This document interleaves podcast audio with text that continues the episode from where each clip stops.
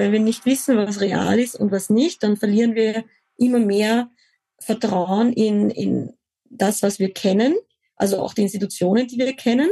Und ähm, dieser Vertrauensverlust, glaube ich, führt sehr stark eben zu gewisser, zu gewissen Extremen, äh, wie eben Verschwörungstheorien, weil wir anfangen, alles in Frage zu stellen und wirklich nicht mehr abgrenzen können.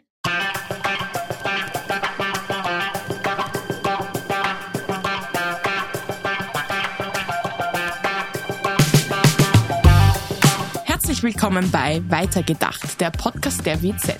Jede Woche präsentieren wir eine neue Geschichte, stellen eure Fragen und geben Einblicke in unser 320 Jahre altes Archiv.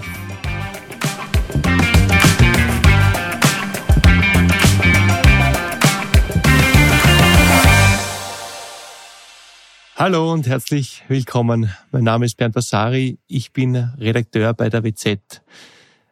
Donald Trump, der verhaftet wird, der Papst in einem weißen Daunenmantel, Wladimir Putins Kniefall vor Chinas Staatschef Xi Jinping.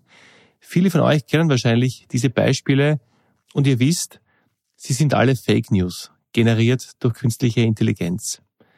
Wir schmunzeln über diese Bilder, teilen sie in unseren Kanälen, aber wir nehmen sie nicht ernst. Doch nicht immer sind Fake News so offensichtlich wie bei diesen Beispielen.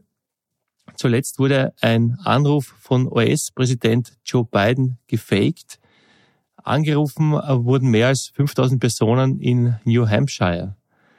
Biden sagte zu ihnen, dass sie nicht zu den Vorwahlen gehen sollen, sondern ihre Stimme für die Präsidentschaftswahlen im Herbst aufheben sollten. Sicher ist, der gefakte Anruf von Joe Biden wird kein Einzelfall bleiben. Wir werden den ersten Wahlkampf erleben, wo wir nicht mehr genau wissen, was echt ist und was nicht. Wie sollen wir damit umgehen? Wie kann KI gekennzeichnet werden, damit sie sofort erkennbar ist? Oder ist der Zug ohnehin schon abgefahren? Über diese und viele weitere Fragen spreche ich heute mit KI-Expertin Karina Zehetmeier. Sie ist die Präsidentin des Vereins Women in Artificial Intelligence Austria ein interdisziplinäres Netzwerk von KI-Expertinnen. Hallo Karina. Hallo, freut mich hier zu sein. Ähm, ich möchte am Anfang jetzt nicht gleich unhöflich sein, aber du bist mir über Zoom zugeschalten. Doch was, wenn du es gar nicht bist, sondern eine von künstlicher Intelligenz gefakte Person, die sich als Karina Zehetmeier ausgibt? Wie kann ich sicher gehen, dass du echt bist? Das ist tatsächlich eine sehr schwierige Frage, die ich jetzt gar nicht so aus dem Stegreif beantworten kann. Äh, ja, also reinfallen oder reingefallen sind ja schon einige, mhm. so wie auch unser Bürgermeister, der mit Klitschko telefoniert hat oder auch Meloni und äh, andere Spitzenpolitiker, Politikerinnen. Äh, das heißt, die Grenzen zwischen Realität und Fiktion sind stark verschwommen und es ist wirklich sehr schwierig, heute zu erkennen, ob, etwa, ob ein, ein Bild vor allem oder äh, ein Video auch real sind oder nicht. Also da braucht es schon gewisses Experten, Expertinnen Know-how. Würdest du das äh, so sehen? Also die, die Frage ist jetzt noch irgendwie unangenehm vielleicht am Anfang, aber könnte es sein, dass das dann irgendwie normal wird zu fragen oder dass man sich irgendwas ausmacht, dass man ja sicher gehen kann? Ja, also tatsächlich. Ähm, Abgesehen von den Videocalls äh, gibt es ja auch äh, Stimme alleine. Das heißt, man kann sehr leicht Telefoncalls faken. Und da gab es in den letzten Jahren viele oder eine Vielzahl von Betrugsfällen, wo äh, zum Beispiel in Unternehmen angerufen wird, in der Buchhaltungsabteilung, hier ist CEO, Geschäftsführung, hm. bitte Betrag XY überweisen. Und es wurden tatsächlich äh, unter Druck mehrere Millionen äh, Dollar, Euro eben überwiesen. Und ähm, das ist äh, natürlich versucht man als erstmal bei den Großen und das Ganze sickert dann ein bisschen nach unten. Aber wenn ich da so mir wirklich vorstelle, Worst-Case-Szenario, dann äh, sehe ich auch wirklich, wie ja das Enkel bei der Oma anruft oder äh, der soziale Dienst vor der Haustür von der Oma Opa steht und ähm, sagt, ach, ich habe den Code für den Schlüssel vergessen. Hm. Äh, und, und in Wahrheit es sind eigentlich böse Intentionen dahinter. Hm. Das heißt, ja, ich würde mir tatsächlich im, im familiären Kreis, wenn es um Geld geht oder gewisse Abholen von Kindern und Co., ähm, wirklich ein Codewort zu einem gewissen Grad überlegen, mhm. um sicherzustellen, dass es auch die, die Person am Telefon jetzt gerade ist. Ich habe jetzt zuletzt gesehen, äh, dass in den USA vor kurzem Unbekannte einen Telefonanruf von US-Präsident Joe Biden simuliert haben. Also Bidens Stimme wurde dabei von einer KI gefaked. In diesem Gespräch, also ich glaube, er ruft über 5000 Menschen an in New Hampshire, wo gerade gewählt werden soll. In diesem Gespräch sagt er, dass die Amerikaner ihnen nicht zu den Vorwahlen gehen sollen, um sich die Stimme für die Präsidentschaftswahl im Herbst aufzuheben was Biden in echt natürlich nie sagen würde. Es ist ja schließlich wichtig, zu den Vorwahlen zu gehen, bei denen gewählt wird, wer überhaupt antreten kann. Ist das ein Einzelfall oder werden wir in diesem Jahr zum ersten Mal einen Wahlkampf erleben, bei dem wir nicht mehr genau wissen werden, ob es echt ist oder nicht? Ja, ähm, also leider würde ich sagen, das ist kein Einzelfall. Wir haben das im, im Vorjahr auch schon beobachtet, ähm, wo es auch in der Slowakei um äh, die Spitzenkandidatin ging, äh, wo ein Telefongespräch veröffentlicht wurde, wo sie angeblich äh, über Ma Wahlmanipulation gesprochen hat und dann letztlich äh, auch verloren hat die Wahl. Also man weiß jetzt nicht, hat dieses Gespräch die Wähler, Wählerinnen beeinflusst oder nicht. Aber natürlich wie sagt man so schön, ein Bild spricht tausend Worte oder so ein, wir sind gewohnt, dass das für uns eben ein Beweismaterial der Echtheit ist. Mhm. Und äh, hier müssen wir eben wirklich umdenken und äh, das Ganze etwas neu lernen, weil für uns jetzt ein Foto, ein, ein Video auf, eine Videoaufnahme, ein Sprachaufnahme äh, nicht mehr erzählen kann als der Beweis für etwas, das passiert ist oder nicht. Ähm, zumindest bis es von Experten, Expertinnen evaluiert wurde, ob es sich um ein Fake oder äh, echtes Material handelt. Grundsätzlich diese Idee mit KI Wahlen zu beeinflussen, ist nicht ganz neu. Wir kennen das nämlich schon von 2015, 16 mit Cambridge Analytica.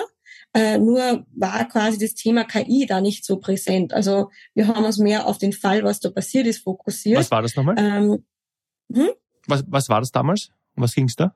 Also es ging darum, prinzipiell die Firma Cambridge Analytica hat eben Daten ausgewertet und dann äh, von äh, Facebook-Nutzer, Nutzerinnen, also die hatten den Zugang durch einen Researcher von der Cambridge University, der die Datenpunkte an sie verkauft hat.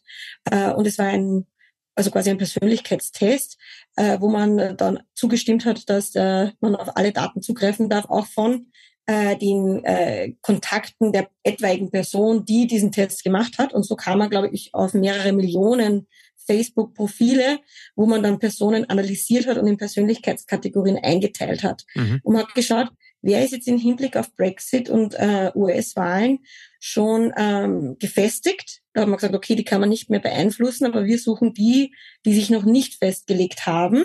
Und ähm, von hier aus hat man dann eben Bilder gestreut, die man damals auch nicht markieren musste auf, oder äh, kennzeichnen musste auf Facebook. Das heißt, Leute bekamen zum Beispiel einfach äh, dieses Bild von äh, Migration, Personen, die aufgebracht sind, die die Jobs wegnehmen, viele dieser Art von äh, Fake News Erstattung, ohne dass sie gekennzeichnet war, dass es eigentlich um Wahlkampagnen ging. Ich würde nur gerne nochmal zu dem Brexit, weil du das erwähnst, ja. ähm, darauf zu sprechen kommen deutsche Magazin Brand 1 zeigt in einem Bericht auf, wohin gezielte Desinformation im Netz führen kann. Äh, nämlich, so beruhte die Entscheidung der Briten zum Brexit im Jahr 2020 auf falschen oder irreführenden Informationen. Und inzwischen wird es von der, von der Mehrheit der Briten auch bereut, heißt es dort. Das heißt, stimmst du dieser Analyse zu, dass tatsächlich durch diese irreführenden Informationen dann äh, Wahlverhalten verändert werden kann? Es ist halt leider so, dass wir einen Großteil unserer Entscheidungen als Menschen unterbewusst treffen. Es ist zum Beispiel so, dass alle diese Social Media Plattformen, also es ist gar nicht, geht gar nicht darum, was wir liken oder nicht liken, sondern alleine, wenn wir lange auf einen Inhalt schauen, wissen die Plattformen im Hintergrund, irgendwas zieht uns da an und geben uns mehr von dem quasi.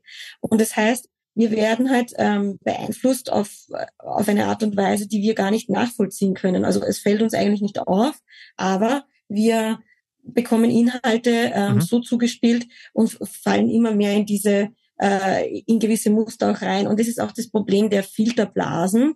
Und äh, das ist natürlich auch ein KI. Thema, weil äh, der Algorithmus, der im Hintergrund ist, oder die Algorithmen, äh, die analysieren eben, okay, was schaut sich der User an? Aha, dieses, Use, dieses Video wird angeschaut von Personen, die normalerweise auch andere verschwörungstheoretische Videos anschauen. Dann schlage ich mal etwas Provokanteres vor. Ja. Und so wird man quasi auch in eine Spirale hineingetrieben und auch immer wieder bestätigt, dass man ähm, derzeit eigentlich der, mit der Masse einhergeht oder dass man nicht alleine in dieser Richtung ist. Und das bringt gleich ein nächstes Problem. Also das ist auch ein Thema Richtung Wahlbeeinflussung. Äh, es gibt auch dieses Thema der äh, Social Bots, also quasi ein bisschen Trolle, Fake Accounts, die ähm, einfach auch diese Illusion kreieren, dass ein Inhalt zum Beispiel beliebt ist, dass da interagiert wird, dass das ähm, Nutzer, Nutzerinnen toll finden oder die selbst eben auch Ideen äh, streuen, die äh, ja gewissermaßen demokratisch problematisch sind. Und ähm, laut einem Standardartikel, äh, auch im Hinblick auf äh, Gaza-Konflikt, mhm. äh, habe ich gelesen, dass äh, angeblich sogar 20 Prozent aller Accounts, die über diesen äh, Konfliktberichten gefaked sind und gezielt äh, diese Information verbreiten. Und also ja, ich würde tatsächlich diese Einschätzung teilen. Mhm. Und ähm, ich glaube, ich habe auch gelesen, äh, dass ca. 50 Prozent der Deutschen in einer Umfrage angegeben haben, dass sie Angst haben vor Beeinflussung äh, durch KI und ähm, eben Gefährdung der Meinungsbildung der Selbstständigen. Ja. Mhm. Ich habe da äh, eine Studie der Bertelsmann Stiftung, vielleicht ist das eh das, mhm. was du auch mhm. ansprichst, ja. vom März 2023. Da steht drinnen, dass 54 Prozent der Befragten angaben, häufig oder sehr häufig äh, unsicher zu sein, was im Netz eben an Informationen verbreitet wird. Und eben nur vier Prozent der Europäerinnen und Europäer sind nie unsicher. Also nur vier Prozent glauben dem, alle anderen sind eh schon sehr unsicher. Aber was hat das für Auswirkungen? Auch wenn wir an die Demokratie denken, an die, an die Wahlen denken, wohin, wohin führt das? Also für mich ist es tatsächlich die größte Herausforderung, vor der wir stehen. Ähm, eben durch diese, dadurch, dass wir wissen, dass nicht alle Bilder, die wir sehen, real sind, dass es zu gewissen Verzerrungen kommt, Positionierungen, äh, führt es eigentlich dazu, dass wir nicht mehr wissen, wem wir richtig äh, trauen können oder welche Quelle wir trauen oder ob wir können uns nicht mehr darauf verlassen, dass das, was wir mit unseren Augen jetzt sehen auf einem Bild, ähm, wirklich stattgefunden hat. Mhm. Und das gab es natürlich zu einem gewissen Grad schon immer, weil ähm, wir wissen, jede Wahrnehmung ist subjektiv und es können mehrere Journalisten äh, an einem Kriegsort sein und eigentlich komplett was anderes wahrnehmen. Und das heißt, wir brauchen immer schon Quellen, denen wir vertrauen. Aber zurzeit ist eben diese Flut an äh, noch nie dagewesener Disinformation, der wir gegenüberstehen, eine wirklich große Herausforderung, die dazu führt, dass wir kompletten Verlust daran haben, darauf haben, auf was wir glauben können, auf was wir vertrauen können, was real ist und was nicht. Und ähm, ich glaube, wir haben auch total das Verständnis, was real eigentlich ist oder Wirklichkeit ist, verloren. Und da fehlt dann ein bisschen diese Basis. Ich glaube, die Herausforderung ist, wieder diese Basis zu finden, von der wir ausgehen, um überhaupt eine Gesprächsbasis zu finden. Mhm. Ich glaube, wozu führt das alles? Dass wir, ähm, also ehrlich gesagt, das, was mich sehr beunruhigt unter anderem ist, äh, ich habe mit einigen, also so viele habe ich leider nicht, aber ein paar äh, Teenager, Teenagerinnen in mein, also gesprochen in meinem Umfeld. Und ähm, die haben mir eigentlich gesagt, dass sie viel weniger an Institutionen oder Zeitungsartikel glauben, ja. sondern viel mehr eben gewissen InfluencerInnen folgen. Und ähm, das hat sich auch ein bisschen gezeigt, wie problematisch das jetzt in diesem Gaza-Konflikt war, weil irgendwie wurde da so ein sozialer Druck aufgebaut, dass jeder und jede das Gefühl hatte, sie müssen sich jetzt genau zu diesem Konflikt äußern und positionieren.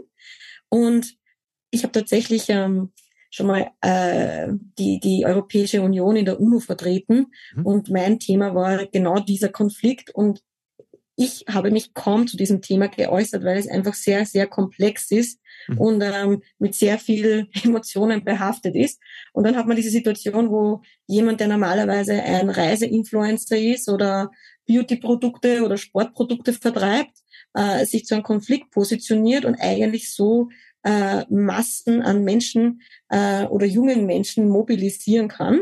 Mhm. Und natürlich leben ja auch die Influencer von diesem, äh, von dem, was sie posten. Ja, das heißt, äh, auch hier ist eine große Gefahr, dass ähm, InfluencerInnen Geld bekommen können dafür, dass sie eigentlich gewisse Ideen äh, vorantreiben. Aber ich glaube, die Macht dieser InfluencerInnen ist derzeit nicht zu unterschätzen oder darf man nicht vernachlässigen, weil sie einfach wirklich die jungen äh, Menschen bewegen.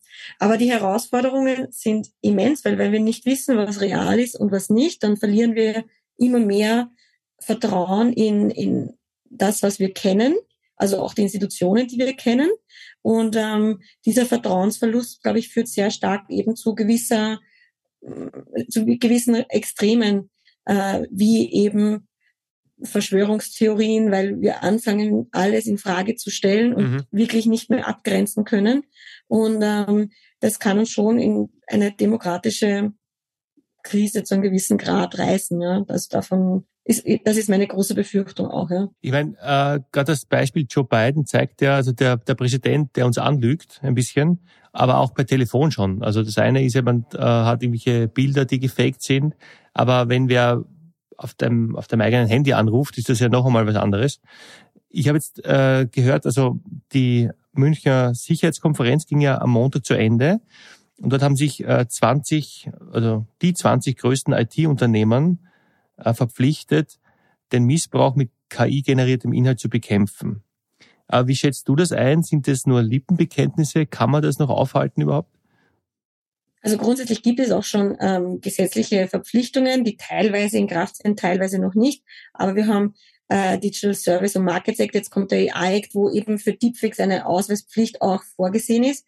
Und ähm, äh, grundsätzlich ist es natürlich eine sehr spannende Frage, weil äh, es oder das Thema sehr spannend, weil wir haben Tech-Konzerne, das sind private Akteure und die müssen seit Jahren schon Inhalte moderieren, weil die sind verantwortlich für das, was eben auf ihren Plattformen gezeigt wird. Das heißt, äh, so werden Tech-Konzerne auch zu einem gewissen Grad politisch, weil die müssen immer entscheiden, also die müssen entscheiden, was ist die Grenze von ähm, tolerierbaren Inhalten und wo, äh, wo endet quasi das äh, Spektrum von dem Akzeptablen. Hat man jetzt auch gut gesehen äh, mit dem Taylor Swift Case, wo eben von ihr äh, Deepfake äh, veröffentlicht wurden ja. und äh, X, also ehemals Twitter, dann den ganzen Account auch gesperrt hat. Ähm, und ähm, ja, also die Verantwortung hier ist groß. Ich glaube, die Konzerne haben in dem Fall keine Wahl. Sie müssten zu einem gewissen Grad äh, eingreifen. Aber es sind natürlich hochpolitische ähm, Entscheidungen, die da auch getroffen werden. Also was ist die wer entscheidet, was, ähm, was Meinungsfreiheit, wo die Grenze zwischen Meinungsfreiheit ist und Gefährdung eigentlich des demokratischen Gutes. Mhm. Und das ist auch nicht etwas, das sich in jedem Land gleich definiert. Also äh, zum Beispiel, äh, ich bin ja ursprünglich Menschenrechtlerin, das heißt, ich habe mich mit dem Thema Meinungsfreiheit auch beschäftigt. Mhm. Und äh, wir wissen in den USA, kann man zum Beispiel eine Flagge der USA verbrennen. Bei uns wäre das ein Strafdelikt, äh, wenn man das jetzt öffentlich verbreitet. Das heißt, das äh, Spektrum, wo Meinungsfreiheit endet und aufhört, ist natürlich ähm, äh, hängt von dem jeweiligen Kontext ab. Das ist mhm. auch ein großes Problem, wenn es ums Klassifizieren, also Einordnen generell von uns Menschen in Algorithmen geht. Also es gibt nicht eine Lösung, die uns allen gerecht wird, sondern es gibt sehr vielen Konta äh, sozialen Kontext, der da rundherum ist. Und das heißt, diese Tech-Konzerne müssen hier wirklich sehr schwierige politische Entscheidungen treffen. Und dann stellt sich die große Frage, wie können wir da Transparenz schaffen und kontrollieren eigentlich, was hier äh, oder wo können wir uns beschweren, wenn äh, wir etwas posten wollen, äh, was wir als wichtig finden und dann aber von einer Plattform als äh, zum Beispiel radikal äh, eingestuft werden und deshalb dieser Inhalt gar nicht gezeigt wird. Mhm. Und ähm, hier gibt's auch Studien, ja. Aber vielleicht, vielleicht, ich, ich, ich, ich hake da auch nochmal ein. Ähm, wenn wir einen Schritt zurückgehen, nämlich äh, wie kann KI eigentlich gekennzeichnet werden, damit sie von jeder Person sofort erkannt werden kann? Also grundsätzlich, woran jetzt die Tech-Konzerne arbeiten, wo es auch schon erste Versuche gibt, sind eben Wasserzeichen zu hinterlegen. Also dass ähm, automatisch, wenn man jetzt etwas generiert mit äh, DALI äh, oder von einer Google, von allen Anbietern, dass quasi Wasserzeichen hinterlegt sind. Ähm, aber natürlich gibt es noch immer andere Wege. Das geht aber nur bei Bildern. Das wäre für Bilder primär. Mhm. Ähm, also grundsätzlich wird es, gibt es die, die Kennzeichnungspflicht. Also das wird auch im AI-Act nochmal vorangetragen. Aber natürlich für äh, rechtswidrige Zwecke hat es noch nie jemanden gehindert, dass es sich um einen rechtswidrigen Akt handelt. Und es gibt nach wie vor sehr viele Wege, eben solche Wasserzeichenkennzeichnungen zu umgehen. Aber wie groß muss das sein? Also wie groß, also diese Wasserzeichen, also erstens, man kann die nur für Fotos und Videos verwenden, oder? Und das zweite ja. ist, äh, wie, wie, wie gibt's eine im AI Act, das ist ja der, der europäische Vertrag dazu eigentlich, oder? Also genau, grundsätzlich äh, ist es in meiner Meinung, meiner nach ein, ein, großer Erfolg. Wir haben uns jetzt Ende des Jahres quasi als EU darauf geeinigt, dieses, dieses äh, große äh, Gesetzeswerk in äh, wirklich umzusetzen oder in, in, einzuführen. Und jetzt werden gerade hier die finalen Schritte gesetzt. Das heißt, das finale Dokument ist jetzt noch nicht äh, verfügbar und der Akt tritt dann ähm, eben schrittweise in Kraft. Und es ist vergleichbar mit der DSGVO, also der Datenschutzgrundverordnung. Äh, das heißt, es wird auch dementsprechend hohe Strafen mhm. geben. Aber die Kennzeichnungspflicht ist quasi das erste, weil dieses Problem jetzt schon so groß ist, wo, wo es darum, wo man wirklich gesagt hat, okay, das muss jetzt schon umgesetzt werden. Wir brauchen heute schon eine Kennzeichnungspflicht, weil wir können einfach nicht äh, damit äh, als Gesellschaft umgehen, dass wir genau sehen, wo sie Putin quasi gerade vom äh, chinesischen Präsident äh, verbeugt und äh, nicht, also es ist uns ziemlich klar, dass das jetzt ein Fake ist. Nur heute können wir alle innerhalb von wenigen ja. äh, Sekunden Text, wenigen Minuten äh, Bilder und äh, Videos generieren und das heißt, das Werkzeug wird uns allen in, den Händen, in die Hände gelegt. Wenn man es für Missbrauch verwenden möchte, äh, wird es kaum zu verhindern sein. Also ich kann mir das sehr schwer vorstellen, äh, wenn man es darauf anlegt, dass man es dann wirklich, ähm, wirklich begrenzen kann. Das heißt, ich bin davon überzeugt, dass wir als Gesellschaft einen gewissen äh, Beitrag hier leisten müssen. Wir müssen in Schulen, äh, in Arbeitsplätzen, überall auf allen Ebenen äh, einfach auch informieren, dass sich unser Wahrheitsverständnis geändert hat, dass für uns ein Bild nicht mehr der Beweis sein kann oder eine Tonaufnahme. Und wir müssen lernen, mit dieser neuen Realität umzugehen um sie richtig einzuschätzen. Ist übrigens gleich das nächste Thema. Ähm, eben, äh, wir haben jetzt äh, diese generativen KI-Systeme in den Suchmaschinen, zum Beispiel Bing Search. Da gab es eben von äh, Algorithm Watch, das ist eine deutsche NGO, die haben sich die Landtagswahlen, ich glaube in äh, Bayern und äh, Hessen angeschaut und äh, auch in der Schweiz ein bisschen die Wahlen beobachtet. Ja. Und die sind auch zu dem Ergebnis gekommen, dass ähm, es keine gute Idee ist, in äh, eine KI-gestützte Suchmaschine die Frage zu stellen, wen soll ich wählen, wer passt zu mir? Weil man könnte sich ja vorstellen, vielleicht könnte ja so ein KI-System auch äh, herausfinden, wer die richtige Partei oder der richtige Kandidat, Kandidatin für einen ist. Ähm, und hier hat sich herausgestellt, dass äh, die Systeme leider, das ist eben ein Problem mit der Textgenerierung, sie halluzinieren. Das heißt, sie stellen Inhalte dar, die sich ähm, verdammt gut anhören aber äh, leider nicht immer der Wahrheit oder äh, Richtigkeit entsprechen. Als Juristin kann man das ziemlich leicht überprüfen. Man braucht eigentlich nur derzeit etwas äh, vom österreichischen Recht abfragen und sieht, es kommt was, was sich wirklich gut anhört, aber was einfach keine Basis hat und von irgendwoher abgeleitet wurde. Ähm, und das Gleiche passiert eben in diesen Suchmaschinen, die zwar mit einer echten Echtzeitsuche verbunden sind, aber natürlich wenn äh, KI dahinter ist, dann fasst es den Text zusammen und generiert Text basierend auf dem, was es liest. Und so hat es auch ähm, ausgespuckt, ja, ich glaube, äh, über irgendeinen Politiker gewisse Corona-Skandale, die es nicht gab. Andererseits eben auch ähm, nicht existierende Umfragewerte zur Beliebtheit von Politiker, PolitikerInnen. Das heißt, es ist auch etwas, wo wir lernen müssen, wie gehen wir damit um, dass Suche jetzt vielleicht äh, etwas anders funktioniert. Und wenn wir diese ähm, Orakel, ChatGPT und Co. verwenden, kann es eben sein, dass eine Real-Time-Search derzeit durchgeführt wird, aber uns trotzdem Inhalte angezeigt werden, die eben nicht äh, in einen von Menschen generierten Text überhaupt äh, drinnen stehen. Ja.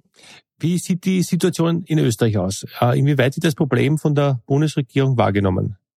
Also ich glaube äh, schon, dass dieses Thema sehr präsent ist. Ich selbst äh, habe ja auch die Ehre, Teil des ähm, AI Advisory Boards für die österreichische Bundesregierung zu sein. Mhm. Und äh, ich glaube, der Schritt, äh, eben dieses Board einzurichten und auch frühzeitig eine KI-Servicestelle einzurichten, die einerseits natürlich Unternehmen helfen soll, äh, den AI-Act richtig umzusetzen und einfach richtig KI zu entwickeln und einzusetzen, aber andererseits auch Bürger und Bürgerinnen zur Verfügung stehen soll, äh, zeigt, dass es hier ein großes Bewusstsein gibt für diese für dieses Thema und für die Notwendigkeit ähm, zu handeln.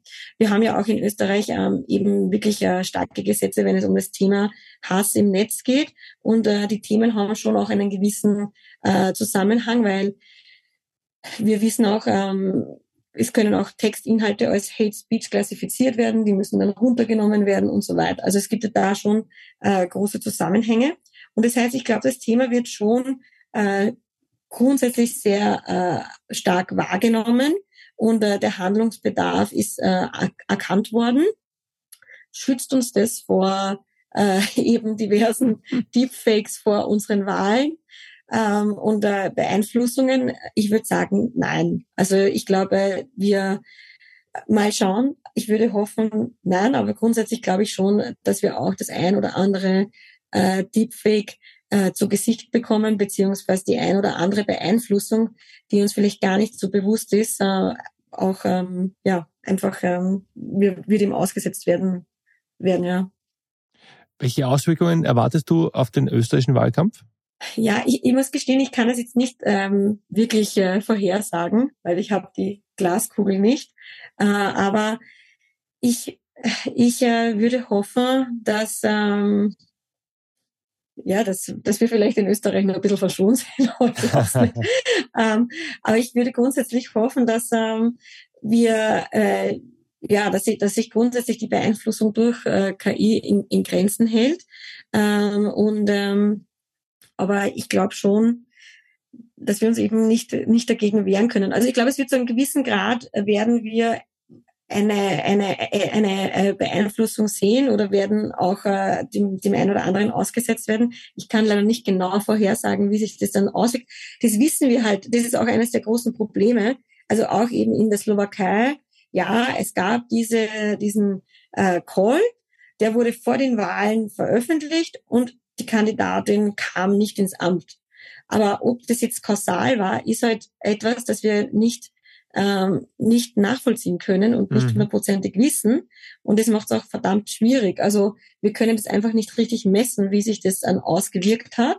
Aber wir müssen davon ausgehen, dass diese äh, Darstellung von eben falscher Realität äh, sich eben auf uns auswirkt und wenn es dazu kommt, wird es uns auch zu einem gewissen Grad beeinflussen. Ja. Also es mhm. ist auch so, äh, auch wenn das sehr schnell entlarvt wird, ich glaube, das war auch so in der Slowakei, also schon vor den Wahlen wurde das entlarvt, dass es ein Fake ist. Aber das Problem ist, wenn wir das einmal gesehen haben, das Bild, oder wenn wir einmal das gehört haben, dann ist das in unseren Köpfen verankert und dann hilft es auch nicht wirklich im Nachgang äh, einfach das Ganze zu entschärfen. Also wenn äh, Deepfakes eingesetzt werden, um zu beeinflussen äh, auf großem Niveau, dann gehe ich davon aus, dass es sich auswirken wird. Ähm, wie weit, das werden wir jetzt in den nächsten ähm, Jahr und Jahren sehr stark mitverfolgen. Ja. Liebe Karina, vielen Dank fürs Gespräch. Es hat mich sehr gefreut. Immer wieder gerne. Ich hoffe, ich konnte etwas beitragen. Liebe Hörerinnen und Hörer, heute war die KI-Expertin Karina Zehetmeier zu Gast. Sie hat erzählt, wie KI gekennzeichnet werden kann, welche Auswirkungen KI auf unser Wahlverhalten hat und warum Informationen bei uns hängen bleiben, egal ob richtig oder nicht. Bevor ich mich verabschiede, hier noch eine Ankündigung, und zwar für unseren fünfteiligen Dokumentar-Podcast Galtür, der weiße Tod über das Lawinenunglück in dem Tiroler Skiort, bei dem 31 Menschen starben. Jeden Freitag erscheint eine neue Folge. Hört doch mal rein. Ich bedanke mich fürs Zuhören. Wir hören uns.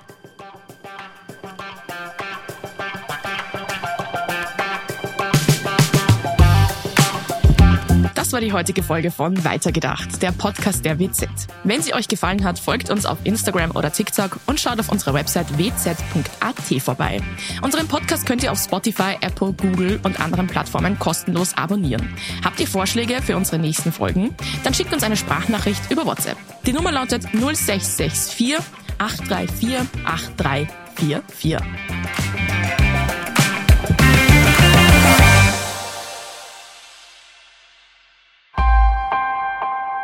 Missing Link